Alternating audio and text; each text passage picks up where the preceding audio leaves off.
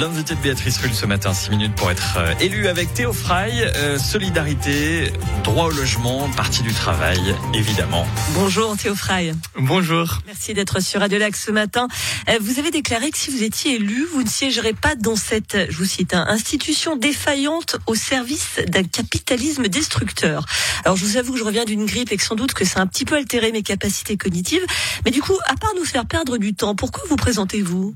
Alors, euh, bah, parce que c'est une campagne qui justement euh, bah, attire beaucoup d'attention et que c'est vraiment une occasion euh, extrêmement importante pour faire entendre. Vous savez, vous pouvez aller nu dans la rue, vous allez attirer aussi beaucoup d'attention. Hein. Euh, oui, c'est vrai, mais peut-être que là, ça permettra d'intéresser plus les personnes sur euh, le programme qui est porté par des personnes qui se battent dans la rue, dans les mouvements sociaux, avec les syndicats, la voix des jeunes aussi qui est très peu entendue. Et du coup, ça va permettre de faire entendre d'autres voix qui sont peu mise en avant, souvent marginalisée, etc., de faire entendre ses voix, de porter ses combats, et puis de défendre l'importance d'une gauche radicale forte euh, au Parlement et euh, dans les espaces médiatiques publics en général. Une gauche radicale forte au Parlement, sont vos mots à l'instant. Or, il y a deux listes, cinq candidats on repassera pour la gauche radicale forte.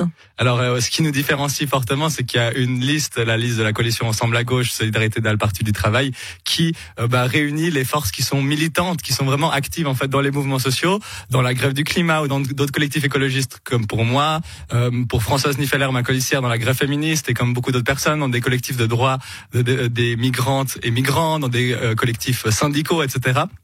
Nous sommes vraiment très actifs et actifs sur le terrain et c'est ça qui nous différencie en fait fortement de l'autre liste qui regroupe en fait juste quelques élus et euh, des personnes autour d'elle mais qui disons sont déconnectés concrètement des mouvements sociaux. Et là il y a une grande différence entre nous c'est dans la manière de travailler dans la manière euh, ils ont plutôt tendance à se mettre en avant sans forcément faire le travail derrière. Et nous justement on a envie d'être connectés avec les mouvements d'être proche de ce qui se passe dans la rue et en même temps de faire le relais dans le parlement. Ça sert à rien d'être au parlement si on n'est pas présent en fait dans la rue dans les, les mobilisations. Alors autre particularité c'est que euh, d'habitude les candidats, pas d'habitude d'ailleurs, tous les autres candidats au Conseil d'État sont tête de liste pour le Grand Conseil, pas vous.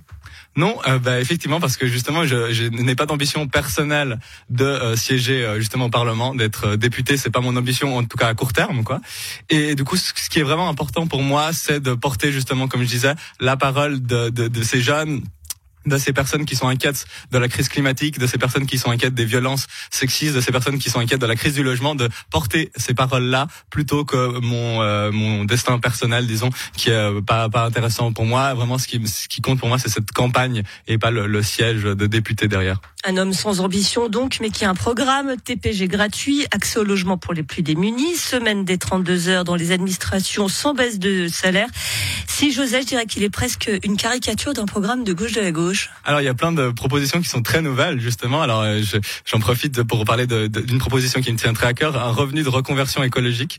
C'est quelque chose qu'on défend dans le sens où euh, le but c'est vraiment de permettre à toutes les personnes qui travaillent dans, dans des secteurs, par exemple dans des secteurs polluants, euh, l'aéroport, dans les, des industries qui sont polluantes, de se reconvertir vers un secteur d'avenir, un secteur transition hein, écologique, transition, qui, et qui serait donc financé pas que la formation, mais justement pendant toute la période de formation que cette personne puisse recevoir un salaire, un revenu, et, euh, et ça concerne par exemple toutes les personnes qui voudraient aller vers euh, l'agriculture paysanne où il y a besoin de beaucoup plus de monde, l'installation de panneaux solaires, la rénovation des bâtiments, la santé, etc. C'est des domaines fondamentaux. Donc on a des propositions nouvelles là-dessus. Sur la gouvernance, on a des propositions nouvelles. On veut intégrer davantage les usagers, les usagères et les travailleurs et travailleuses dans les services publics. On a vu avec les différents scandales au niveau du social que c'est important de plus intégrer le personnel et aussi euh, les usagers et usagères, euh, des assemblées citoyennes qui permettent euh, de favoriser en fait la discussion avec des citoyens et citoyennes tirés au sort. Donc on a pas mal de propositions qui sont assez nouvelles et des propositions qui sont déjà été présentes par le passé mais qu'on continue de, de défendre. De nombreuses propositions nouvelles, mais comment vous financez cela? Vague idée que je vais me tourner vers ces méchantes entreprises.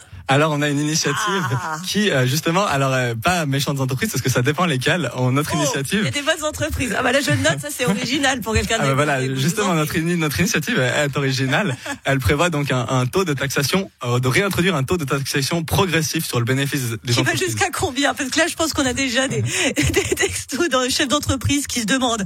Ouais alors, bah alors bon alors c'est compliqué l'imposition des entreprises, mais en gros il y a le taux jeune fixe au niveau le taux cantonal et puis après il y a le tous les taux qui s'ajoutent, le taux fédéral, etc. Mais en gros, ça irait vers les 15%, 16%, quelque chose comme ça, pour les un peu plus que pour les plus grandes entreprises. Mais ça baisserait donc les impôts des entreprises qui ont euh, des, qui font des bénéfices de, plus, de moins de 100 000 francs par année. Euh, leurs impôts seraient euh, diminués et celles qui font de plus de 100 000 francs seraient augmentées progressivement. Ça serait donc par tranche, comme un peu pour l'impôt sur le revenu ou l'impôt sur la fortune des contribuables, c'est un impôt progressif. Le but, c'est que pareil euh, pour l'impôt sur le bénéfice des entreprises, le taux d'imposition soit, euh, soit également progressif. Alors, vous êtes fait connaître du grand public. On a joué une partie de tennis dans le Crédit Suisse de Bel Air, justement, hein, pour pour dénoncer ce lien qui pouvait y avoir entre les, les investissements qui n'étaient pas très verts, les actions très concrètes là pour le climat, très concrètes en deux trois mots. Très concrète. Bon bah l'initiative 1000 emplois qu'on défend, c'est la création d'emplois écologiques et sociaux. Justement, je pense que ça c'est vraiment fondamental euh, d'investir pour ces emplois.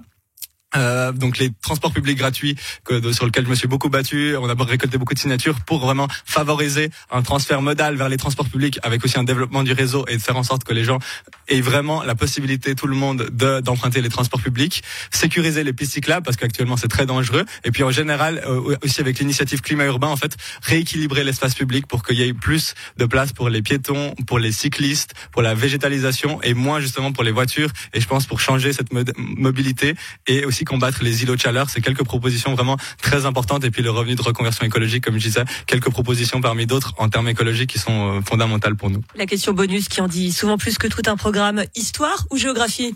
Ah, histoire. Merci beaucoup Théo Frey, candidat de solidarité, de droit au logement et du Parti du travail, et donc candidat au Conseil d'État. Merci d'avoir été sur Adelac ce matin.